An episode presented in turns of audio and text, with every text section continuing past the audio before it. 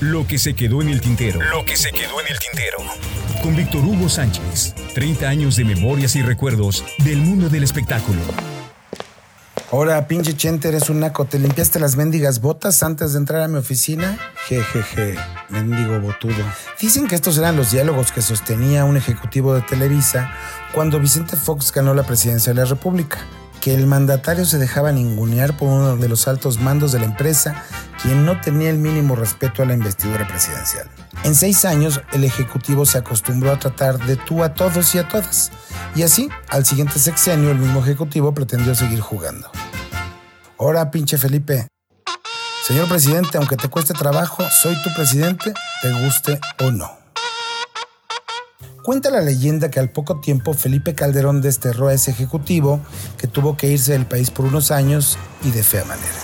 Pero lo mejor no me consta ni lo afirmo, sino todo lo contrario. En el imaginario popular, en 31 años de ejercicio periodístico, he sabido de varias, casi una decena de fantasías que terminan siendo leyendas urbanas, según Vox Populi. Amigos, les habla Luis Miguel. Como aquella que en 1992 llevó a Luis Miguel a una morgue del entonces Hospital Ángeles del Pedregal.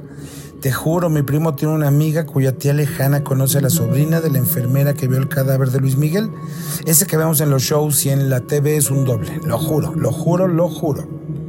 Aquel fin de semana en que se corrió el rumor de la supuesta muerte de Luis Miguel, se debió a que el cantante había cancelado una presentación en el palenque de Aguascalientes en la Feria de San Marcos. Te juro, conozco a la enfermera, me decían, no una, muchas personas. Joaquín, hay un rumor de sí, ya sé. Dice Miki que vengas con nosotros a verlo a un show privado en el Pedregal.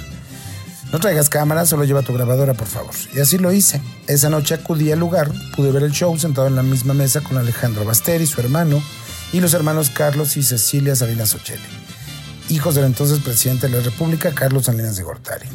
Al final del show pasé a saludar al cantante. Era él, no era un doble, ni mucho menos. Al día siguiente fui el único que llevó la noticia y la grabación al programa de radio La Familia Teleguía, que conducíamos Marta Carrillo, Horacio Villalobos y un servidor. No obstante, la leyenda sigue y hay quienes afirman a tantos años que fue real.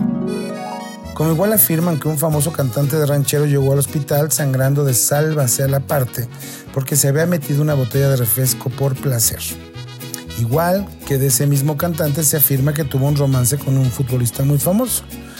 Pero el imaginario del mundo farandulero es inmenso y casi siempre tendiente a la tragedia, al escándalo, pero casi siempre falso. Como aquel rumor de que en un programa de televisión que conducía el admirado periodista Guillermo Ochoa, un médico llamó para decir que Lucía Méndez consumía cocaína, por lo cual le habían tenido que operar la nariz. Muy falso.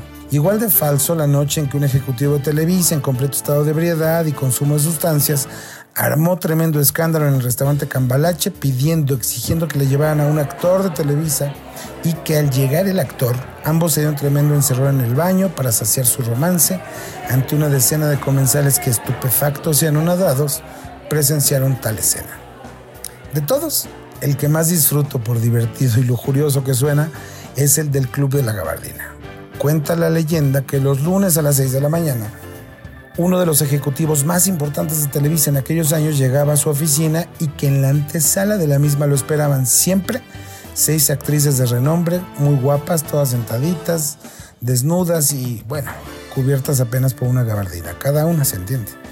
Y que él, desde la puerta de su despacho, decía tú y tú se quedan. Y que dedicaba al menos dos horas de solaz y sano goce así, sin cesar, cada lunes. Yo sé que al de esta columna en su mente ya desfilaron nombres y más nombres y más nombres. No les haga caso. No son reales. Son leyendas nomás para la plática después del café. Y como en esta columna solo se cuentan hechos reales y vividos por quien escribe, o quise darme el gustito de divertirme un poco divagando en el imaginario de usted y de todos. Lo que se quedó en el tintero. Lo que se quedó en el tintero. Con Víctor Hugo Sánchez. 30 años de memorias y recuerdos del mundo del espectáculo.